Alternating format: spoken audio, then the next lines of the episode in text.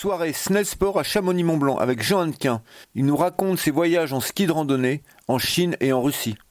Je vais vous emmener dans un endroit incroyable. C'est-à-dire rappelez-vous, donc on est là, à l'extrême ouest de la Mongolie, et puis on a skié. Et puis je me dis, mais attends, mon copain il avait skié côté Kazakhstan, euh, moi j'ai skié côté mongol, là il y a la Chine, là il y a la Russie. Oh, ce qui serait sympa, c'est de skier dans tous les pays qui, font partie de ce massif de montagne. Un peu comme si on était à Chamonix et qu'on se dit, tiens, j'aimerais skier en Italie, en Suisse et en France. Quoi. Bon, alors ici, je veux dire, c'est simple. En, termes d'autorisation, c'est simple, mais par contre, là-bas, c'est pas tout, simple. Et donc, euh, je me suis dit, bah, j'aimerais bien vraiment, parce que nous, depuis le plus haut sommet, là, le mont Kuiten, dont je vous ai montré la photo, je voyais bien les vallées côté chinois. Je me disais, putain, mais c'est fabuleux. Il faut vraiment aller skier dans ces, dans ces pans. Puis, on apercevait des villages au fond. Je me disais, mais ça doit être génial. Il suffit de se baser dans ces villages. Et puis, voilà. Sauf que bah, c'est la Chine. La Chine, c'est compliqué. On n'obtient pas les autorisations facilement. Et finalement, c'est grâce à une copine chinoise que je vais avoir les autorisations et surtout euh, les contacts sur place pour organiser ça. L'autre chose qui m'a interpellé euh, sur ce voyage, c'est qu'en fait, il y, a des gens du National Geographic qui sont allés deux ans avant nous et en fait, ils se sont aperçus que les plus vieilles peintures rupestres de ski ont été retrouvées dans ce massif de montagne. Et elles datent de plus de 5000 ans bien avant de celles qu'on a retrouvées en Norvège. Alors je dis pas qu'en Norvège ils n'ont pas skié avant les Chinois, j'en sais rien. Je suis pas, je me sens pas compétent pour juger. Une chose est sûre, c'est qu'il y avait, il y avait quelque chose qui m'attirait. Je me disais tiens, il y a, une histoire, il n'y a, pas que skier. Et puis, euh, et puis après, je me suis, euh, en discutant avec cette copine chinoise, euh, ses copains y étaient remontés pour aller skier dans ce village qui s'appelle Remou et euh, ils avaient ramené des photos où ils fabriquent, euh, ils fabriquent leur propre ski encore sur place pour se déplacer. Et, voilà, je me suis dit, putain, il faut vraiment y aller, il faut vraiment aller voir ce qui, ce qui se passe là-bas. Donc on est parti skier là-bas, on a réussi à obtenir les autorisations et, et puis on a été voir des fabricants de ski dans ces villages. Quoi. Voilà, ça c'est le village de Rémou. Alors c'est un village euh, qui est a priori assez touristique pour les Chinois euh, en été. Euh, par contre, personne, personne ne vient skier en hiver. D'une part parce que les Chinois qui skient sont plutôt vers Pékin, sur les stations de ski. Il n'y a quand même pas beaucoup de Chinois qui font du ski de rando. Et puis pour les Européens, c'est compliqué d'avoir les autorisations. Autant vous dire que depuis le Covid, c'est terminé, c'est tout fermé et c'est impossible d'y aller. En fait, on a été hallucinés parce que sur toutes les montagnes où on a été, en fait, ils ont des euh, caméras vidéo de reconnaissance faciale. Euh, et, on s'est retrouvé à être flashé sur des montagnes en plein hiver, alimenté par des, euh, panneaux solaires. Et là, d'un coup, et on s'est dit, mais c'est quoi ce délire quoi? Euh, avant d'arriver dans ce village à Remou, euh, on avait 800 km depuis, euh, depuis et on a traversé le désert de Karamay. Et dans ce désert, c'est un des déserts les plus sordides du monde. bon, vous avez peut-être entendu l'histoire de la répression contre les, contre contre les Ouïghours dans ça. Donc euh, on n'a pas le droit d'avoir de briquet, on n'a pas le droit d'avoir de couteau. Euh, dans les restaurants, les couteaux sont tous reliés à des câbles avec des euh, certifs. c'est une histoire, c'est un monde de fous là-bas. Et était contrôlé toutes les 50 km sur l'autoroute du désert de Karamay, tu as un contrôle de flic qui prend ton passeport, qui scanne et tout. Bon, nous on avait les autorisations, tout se passait bien. J'avais un client qui parlait couramment chinois, donc ça, se passait super bien. Sauf que, enfin c'est pas sauf, euh, quand on est arrivé dans ce petit village, on s'est dit putain c'est cool, il n'y a, plus de flics, c'est agréable. Il y avait des toutes petites gargotes de restaurant et le soir on va dans une gargote pour manger. Et puis le, restaurateur euh, avait son téléphone et il scrolle sur son téléphone et tout. Et puis euh, moi j'étais à côté et là qu'est-ce que je vois? Il avait tous nos passeports sur son téléphone. Et donc, euh, mon, client ne se démonte pas, sympathiquement, en chinois, lui dit Mais, mais, mais comment ça se fait que tu as nos passeports? Comment... Mais tu vois, sans s'énerver, juste en posant la question, il dit bah, je, suis je suis de la police, on, savait que vous veniez, donc euh, je suis là pour vous surveiller. Enfin, tu vois, les, choses sont cash, il n'y a, pas de débat, tu es contrôlé, tu es surveillé, tu es cadré. Et après, moi, suite à l'expérience que j'avais eue côté mongol, et j'ai voulu aller dans les villages que j'avais aperçus euh, euh, depuis les sommets de Mongolie. Et, euh, au contact, j'avais un contact dans le village de Rémou et je lui dis est-ce est-ce qu'on pourrait monter à ce village? Il me dit non mais là c'est complètement interdit. Et puis finalement les jours ont passé, ont passé, il m'a dit écoute, là ils annoncent mauvais demain, écoute, vas-y, mais vraiment faut vraiment pas que tu sois aperçu. Quoi. Et, donc on est monté deux jours basés dans ce village, mais voilà, c'était, assez extraordinaire. Mais les gens sur place, ils avaient vraiment pas l'autorisation normalement de nous laisser dormir dans leur village. C'est, le côté sordide des Chinois. Il est bien hein, avec sa moto dans la neige. Hein. Moi, je suis, mieux, je suis mieux avec mes skis et mes pots de fog. ils se déplacent en traîneau avec leur. Euh.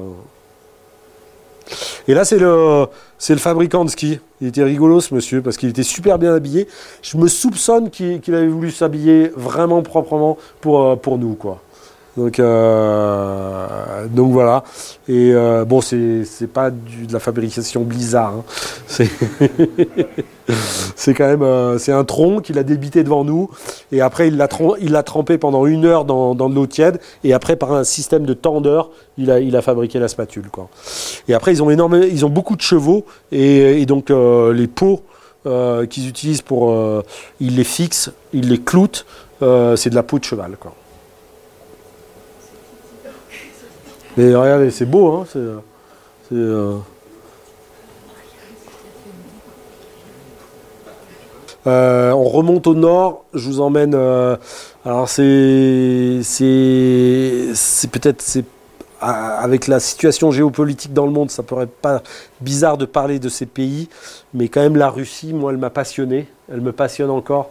Euh, pas forcément politiquement euh, parce que c'est un drame ce qui se passe, mais euh, moi c'est avant, enfin il y a un an, je me voyais bien finir ma carrière de guide à, passer du temps en Russie parce que c'est un pays qui a, qui a des possibilités d'exploration fabuleuses et puis j'ai un regard aussi dessus, c'est, alors ça va vous paraître bizarre, c'est un pays de liberté.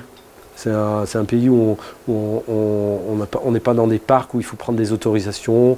Euh, on est dans. Euh, si tu as envie de te perdre dans les forêts sibériennes, euh, personne t'emmerde, personne te fait chier. Tu y vas et, point barre. Quoi. Et alors, c'est sûr, par contre, il n'y a pas de secours, il n'y a, a, rien d'organisé. Mais je trouve que c'est, à l'heure actuelle, et vu l'évolution du monde et cette pression sécuritaire on voit bien euh, les débats qu'on a autour du Mont Blanc, les autorisations, les, permis d'ascension et autres. Ben, je trouve que ça fait du bien de savoir que ça existe encore sur Terre, ces, ces, lieux-là. Et la Russie, euh, euh, moi, elle me, passionne pour ça. Quoi. Et, voilà. Et, je vous invite à lire des livres, en particulier celui de Cédric, Gras, L'hiver aux trousses. moi, c'est celui qui m'a.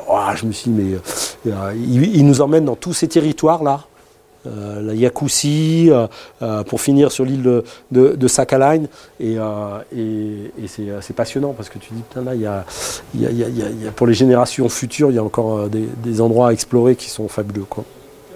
Mais chez Cédric Gras, vous pouvez prendre tous ces bouquins, c'est des perles. Quoi. Et c'est pas le dernier, mais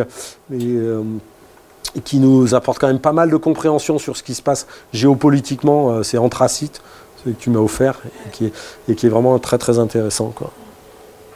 Ok, moi je vous emmène en, donc en Russie, euh, un petit peu au Kamchatka, que certains peut-être connaissent. Je vais vous emmener aussi euh, vers Mourmansk, dans ces toutes petites montagnes, mais, mais qui sont... Ah, j'ai bien aimé.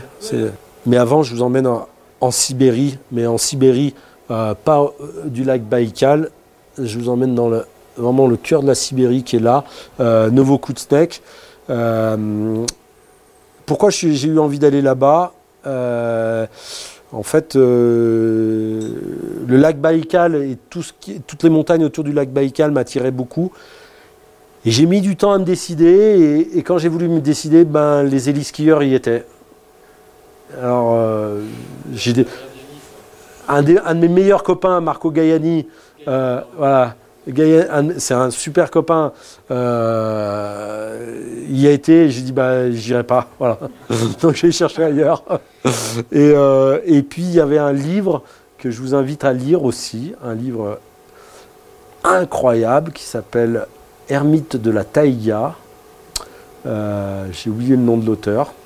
Et ce livre, il nous parle de d'une famille euh, en fait, on a deux bleds, on a Novokutsnek, on a Abakan qui l'a, et c'est dans les montagnes d'Abakan. Et je la fais rapide, au début du XXe siècle, c'est une famille qui voulait euh, s'affranchir. Enfin, non, le, régime sarien cherchait à a forcé les extrémistes orthodoxes à rentrer dans le moule d'une certaine orthodoxie. Je ne suis pas très compétent, donc je n'irai pas plus loin dans ce débat-là. Néanmoins, ces gens-là s'y retrouvaient pas du tout, et donc se dit on va sortir de la société, et donc ils ont été se mettre dans une vallée. Et puis euh, les flics sont venus les chercher, et il y a une famille, les Likov, qui sont remontés au cœur de, de, de, cette, vallée, et ils se sont isolés pendant 70 ans du, du monde. quoi. Euh, et, et, c'est dans les années, fin, début des années 80 que des géologues, en cherchant des, zones minières, en survolant en hélico, qui sont aperçus qu'il y avait des gens qui cultivaient un peu des terrasses au bord de cette rivière et qui ont noué des relations avec cette famille, euh, et ainsi de suite, sachant que la famille elle était en, train de dépérir. Euh, la suite, je vous invite à la lire parce que c'est assez incroyable. Et nous, on a été skier au cœur de ces montagnes. Quoi. On a pris un train depuis Abacan. On a jeté nos affaires sur le bord des rails. Voilà. Et après, on a eu très peur. Mais alors vraiment très très peur. Enfin, moi, j'ai horreur de l'eau. Hein. J'ai, déjà du mal à prendre une douche. Mais alors là, euh, voilà, c'était, compliqué parce que bah, ce radeau euh, euh, piloté par deux Russes, euh, pour juste traverser la, rivière et, remonter en ski de rando au cœur des montagnes. En fait, comment j'ai monté le voyage C'est en cherchant sur Google Earth, j'ai trouvé des cabanes au cœur du massif. Euh, et puis, euh, j'avais un copain russe qui habite à Kaliningrad, qui avait déjà skié dans ce massif de montagne. Et avec lui, j'ai pu avoir les contacts sur place. Et donc, des, ces gens qui avaient ce radeau pour nous traverser la rivière. Et on est monté jusqu'à ces cabanes. En fait, euh, ces cabanes, elles servent l'été euh, pour, euh, pour, pour, aller chasser, essentiellement. Et après, ben, à l'heure actuelle, moi, j'ose affirmer que c'est peut-être les plus belles neiges que j'ai skiées se, situent là, quoi. En Sibérie. Ça, c'est Mirael avec le copain russe. Écoute, on, avait froid, hein, enfin froid. on avait je crois le moins, moins 27 par là. C'était, pas très chaud. La première année, moi, j'avais pas pris de chaussettes chauffantes et les orteils ils piquaient un peu. Euh, et, après, Michael, il m'a dit qu'une année, euh, en début janvier, ils avaient, eu moins 49. Quoi. Donc là, il me disait que c'était compliqué. Quoi. C'était, en fait, c'est les neiges très très froides. C'est très léger, c'est du sucre, c'est du sucre vanillé. C'est incroyable. Après, euh, la problématique, c'est coller ses peaux, c'est euh, ne pas transpirer, parce que tu traces quand même dans, la neige très très profonde, et donc euh, bah, tu peux transpirer. Et, et, gérer cette transpiration, c'est super compliqué. Quoi on a rencontré des chasseurs locaux. C'est euh, des mecs, ils, ont, ils vivent dans des toutes petites cahutes, toutes petites et tout, et ils passent l'hiver à chasser. Euh, à l'automne, ils, s'amènent des gros bidons, des gros fûts de céréales, et ils bouffent que ça, quoi. un truc de fou, quoi. C'est chauffé? Ouais, bon, il y a du bois. Ouais, ouais. Et c'est modèle russe, hein, c'est génial, hein, parce, que, parce que là, là, là, il fait 25 degrés dedans il fait moins 25 dehors. Et puis surtout, ce qui est fabuleux, c'est qu'il y a ce qu'on appelle le, le, sauna russe, le, le. Donc euh, quand tu rentres d'une journée où il fait moins 25, bah, tu dois te mettre dans un bagnat où il fait 80 degrés. Euh, c'est agréable. Ils, ont, ils fabriquent aussi leurs skis. Alors c'est des skis par contre qui sont petits, qui, sont, euh, qui font 1m30. Par contre, ils font 40 au patin, 400. On est ridicule avec nos 95. C'est moitié raquette. Un coup, on a vu un, trappeur qui, euh, qui était, euh, il avait sa petite luge qui tirait. Ses, skis, ils ont des pots qu'ils ont collés hein, en permanence. Et, euh, et, son chien. Et, et putain, il faisait un froid de gueux. Et, et on l'a vu débarquer au milieu de la forêt. On s'est dit, mais putain, ce mec, comment il fait pour. Et voilà, il nous disait non, qu'il partait pour, pour ouais, facile 15 jours, 3 semaines.